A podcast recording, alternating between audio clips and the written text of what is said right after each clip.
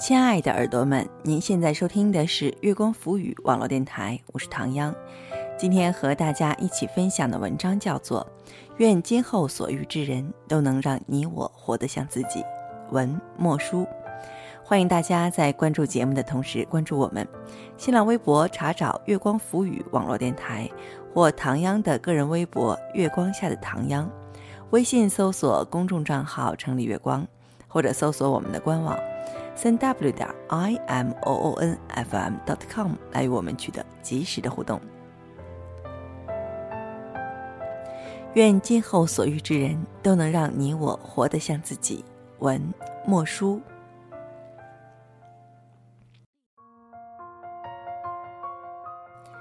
很想遇到这样的人，我们在一起，不是因为合适，不是因为年纪到了，而是和你在一起，我活得最真实。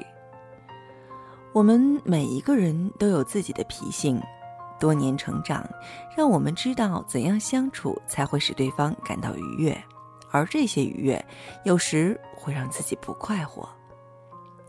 如果我遇到你，不希望我们彼此改变，如果可以。我们就带着最真实的自己，坐下来聊聊天。如果你想喝一点酒，就不要陪着我喝果汁；如果你喜欢早睡，就不要咬着牙陪我到凌晨；如果你今天很不高兴，同我聊起时就不要掩盖情绪。如果我们相处过后并没有想象中的那么有默契，直接说出来，不要耽误原本就不丰盛的感情。到了一定年龄。的确，谁都不想取悦了。跟谁在一起舒服，就跟谁在一起。与朋友，与爱人，都是如此。假若你看过了我所有的情绪，了解我所有的喜恶，知晓我隐藏在良善背后的阴暗角落，依然可以像往常一样嬉笑打闹；而我看过了你的坏习惯、小性子，甚至是无理取闹和狡诈算计。依然放心的在你身边，笑得像个孩子。如果真的有那么一个人，不管有多远，不管对错，我都随你走。讲一个故事吧。苏姑娘曾经喜欢一个男生，他们相识挺尴尬的。那时冬天下了雪，学校没及时清理，只有两道上早课的学生踩出的脚印儿。苏姑娘起晚了，踉跄着在雪里走，走了半天也没走出多远，最后气急败坏地坐在雪地里。男生是从后面赶上苏姑娘的，走了两步又回过身，伸手拉她。男生在苏姑娘隔壁班，那天他们都迟到了，正巧碰上系主任查课，两人一起扣了学分儿。后来他们互换了联系方式，一个系一个专业。苏姑娘在七班，男生在一班，听起来挺有缘分的。之后，苏姑娘在朋友圈更新状态：“你永远都不知道下一秒会遇到什么，爱情来的那么快，挡都挡不住。”有朋友在下面评论问苏姑娘是不是谈了恋爱，苏姑娘说：“没有啊。”可是心情却好的不得了。她看见男生在这条动态下面点了赞。这是他们相识后第一次互动。有人说，爱在男生身上是胆怯，而女孩是大胆。苏姑娘花费了两个晚上，从朋友和室友那里得到了男生靠谱资料。说起来，男生除了人好、聪明之外，其他方面都只能用一般来形容。朋友闹不懂苏姑娘的情起何处，苏姑娘其实也不大懂。或许她只是单纯的迷恋男生手心的暖度，可一见钟情，不就是不知情起何处，终归何方吗？苏姑娘没怎么谈过恋爱，那些年看过的电视剧、读过的小说，似乎都没起到作用。她不知道怎么和男生说话，想和他分享身边的趣事，却怕他感到无趣。于是开着对话框，一遍遍写，一遍遍删，折腾了好几个小时，打了“晚安”两个字，再加一个调皮的颜文字。发过消息，苏姑娘开始诚惶诚恐地等着回复。男生有时在打游戏，夜过了大半才回复。苏姑娘困得都要睁不开眼睛了，硬是等到回复后才安心睡去。好像看过了男生发的晚安，都能睡得特别香。很多时候，苏姑娘都佩服自己的毅力。她知道男生有早起锻炼的习惯，每天六点准时起床给男生发早安，然后去操场报道，假装偶遇和男生说好巧。时间久了，他们也会一起吃早饭。苏姑娘每次都只点一个包子一碗粥，男生看着同苏姑娘说：“你们女生都吃这么少呀？”苏姑娘说：“是啊。”然后心里默默心疼自己。想着一会儿回去要再吃碗泡面，慢慢的，苏姑娘和男生熟了。男生学习好，苏姑娘就和他一起泡图书馆看书做题，有时候还分享一首歌。苏姑娘为了和男生多说话，特意找了题让男生教她。男生脾气挺好，有次有道题讲了四遍，苏姑娘还是不懂。都说男生喜欢漂亮聪明的女生，可是看着仔细讲题的男生。苏姑娘想，他是有点喜欢我的吧。学完习，他们一起去吃饭。男生不喜辣，苏姑娘无辣不欢。可苏姑娘想让男生觉得他们有相同的喜好，每次都选清淡的菜，名曰吃的清淡不长痘。吃过饭，他们再去操场散散步。每次散完步，苏姑娘刚吃的那点儿还不够暖胃的饭，基本消化光了。回到寝室，还要点一大碗麻辣烫。有次苏姑娘和室友谈起男生，苏姑娘问：“怎么才能看出一个人喜欢另一个人？”室友说：“像你这样，我们都能看出来。”苏姑娘说：“他也能看出来吗？”室友说：“我的小姑娘，只要他不傻，都能看出来。”苏姑娘想，既然他能看出来，还对我那样好，是不是我可以继续下去？可是苏姑娘不知道，对一个人好，有时候不是喜欢。苏姑娘家里离学校远，每次十一放假都要提前好久买票。今年她和家人说十一不回家了，去室友家里，然后偷偷订了票去了男生那里。起初苏姑娘没告诉男生，一个人住在小旅店，大概是半夜踢了被着了凉，第二天起来发烧到看不清人，难受的不行。人一生病总是想家。苏姑娘在这座城市里无依无靠，只能打给男生。没多久，男生就来了，把苏姑娘带到自己家。吃过药，苏姑娘便躺下了。男生一边拧毛巾替她敷额头，一边煮了白粥。苏姑娘感动得一塌糊涂。好好睡了一觉，苏姑娘基本上没什么事儿了，又能活蹦乱跳了。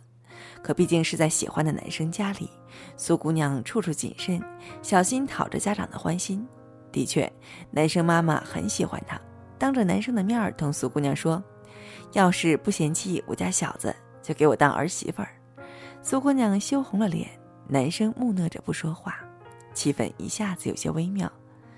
妈妈拍了拍男生的头说：“这么好的孩子，你还不愿意啊？”苏姑娘想着男生平时对她的好。于是也打趣他说：“怎么不愿意啊？”男生过了好半天也没说话。苏姑娘突然明白了什么，低头吃饭也不再说话。第二天，苏姑娘和男生妈妈道了谢，回了学校。自此之后，苏姑娘再没和男生主动联系过，就算见了面，也是点点头，匆匆离开。没有男生的生活，似乎也坏不到哪里去。不用熬夜等那句晚安，不用盯着黑眼圈早起，也不用吃过饭还饿着肚子，更不用诚惶诚恐、小心翼翼。自此之后，男生的生活也没什么变化：早起锻炼，晚上打游戏，有时去图书馆学习，身边少了一个人，也没觉得不习惯。说起来，总觉得苏姑娘这段感情开始的迷糊，结束的也仓促。其中滋味也只有苏姑娘一个人能体会。苏姑娘一个人去吃了火锅，服务员询问锅底时，苏姑娘脱口而出“清汤”。说过后才想起男生不在了，又改了辣锅。不知道那天的火锅特别辣，还是苏姑娘久未吃辣，眼泪一直往下掉。后来过了很久，久到所有人都忘了苏姑娘和男生的事情。那天苏姑娘发了一条状态。最好的爱情状态是，我在你面前仍活得像自己，很庆幸当时我们抽身而退，火锅的鸳鸯锅。我希望有一天可以用蘸了辣椒的筷子去清水锅里涮几盘地瓜。那时我爱的人在对面，而我无所顾忌。其实啊，很多时候我们总能在别人的故事里看到和自己相似的场景。有段时间和苏姑娘一样诚惶诚恐，和某个朋友聊天发的都是不易冷场的话题。有时候他突然不回复了，我还要纠结个好半天：是话题选的不好，是他突然睡着了，还是他去做别的事儿了？然后一等就是几个小时，最后困得什么时候睡着都不知道。早上一睁眼睛，第一时间上微信看看有没有他的消息，如果没有，小半天都不开心。后来次数多了，也就没那么不开心了。我们还是偶尔聊天，只是再不会每句话都讲得小心翼翼。我们还是会不知名中断，而我至多等上十分钟，不再有任何情绪。这种患得患失真的挺累的，把悲喜都交给一个人。日子没以前那样快活。我不知道和爱人相处时自在是怎样的欢喜，但是对于朋友，我很感谢他们赠予我的欢乐。早些年认识的朋友，平时我们不怎么聊天，更多时候是有一搭无一搭的碎碎念。今天天气特别热，实习特别累，遇见了很讨厌的熊孩子，好想打他，经常是这种情况。我们对彼此发来的消息不是第一时间回复，有事情就先去忙，困了就先去睡，想起来了再回复。我们这种状态持续了好多年，从来没人说不受重视。就算有时候难过了，对方不能第一时间回复也没关系，我们只是需要一个宣泄口。你放心和我说，别人不知道。说到这，还想起一些人，我们素未谋面。却可以肆无忌惮的说话，互相嘲笑。那是受了委屈可以陪你骂街的伙伴，半夜秀美时分分钟绝交又和好的好友。为了照片儿撒娇卖萌，自称宝宝，除了宠着没有其他办法的小公举。我们素未谋面，却最是自在。其实我是个特别矛盾的人，在拥有最好温柔的同时，也拥有最坏的冷漠。拥有最暖的鸡汤，也拥有最狠的毒舌，所以身边人来来往往，贴近心的都是让我活得最像自己的人。每个人都是贪心的，遇到了可以放肆的好友，就贪念着想遇到这样一个爱人。我们在一起，不是因为合适，不是因为年纪到了，而是和你在一起，我活得最真实。如果真的有那么一个人。不管有多远，不管对错，我都随你走。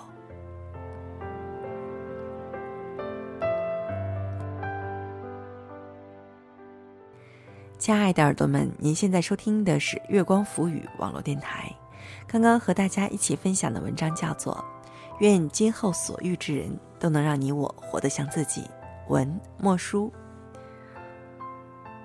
读完了之后呢，唐央有点小小的感慨，觉得鼻子有点酸酸的。其实这并不是一篇很鸡汤的文章，也没有说特别的情绪化，但是就会让你觉得，我们的人生中，可能特别需要这样一个人。如果真的遇到了，请珍惜。欢迎大家在关注节目的同时关注我们。新浪微博查找“月光浮语”网络电台或唐央的个人微博“月光下的唐央”，唐朝的唐，中央的央。微信搜索公众账号“城里月光”，或者搜索我们的官网“三 w 点 i m o o n f m dot com”，来与我们取得及时的互动。期待您下次的如约守候。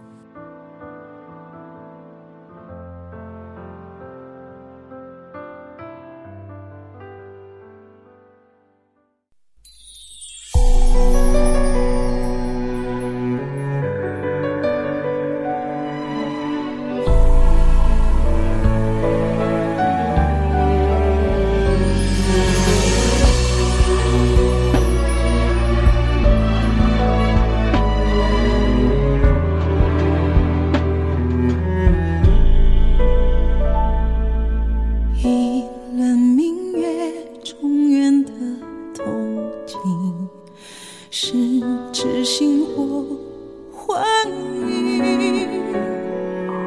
一盏柳絮，不甘心宿命，望一对鲤鱼为彼此苏醒，想白首相依，交换心心相印，可红尘滚滚。